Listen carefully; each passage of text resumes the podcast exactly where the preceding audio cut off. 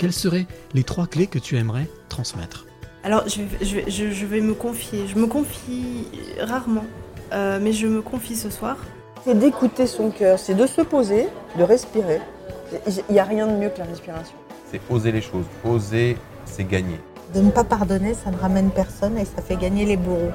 Sois pas un mouton et fais ce que toi tu veux être et, euh, et crois en toi et va de l'avant. Et je veux dire l'amour, parce que sans l'amour, les hommes ne sont pas grand-chose. Il faut être sûr de soi et se, répéter sans cesse que je suis euh, le maillon fort et je dois impérativement laisser la trace de mon passage sur cette terre.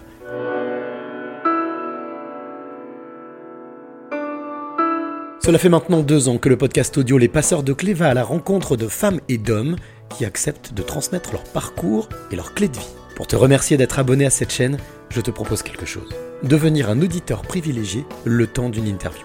Pour cela, c'est simple, envoie-moi un mail via lespasseursdeclés@gmail.com et qui sait, tu feras peut-être partie des auditeurs privilégiés dès mars prochain pour assister en live audio à l'une des futures rencontres. L'occasion de pouvoir suivre l'interview en direct avant sa mise en ligne et surtout de pouvoir poser tes questions directement à l'invité après le live en vidéo.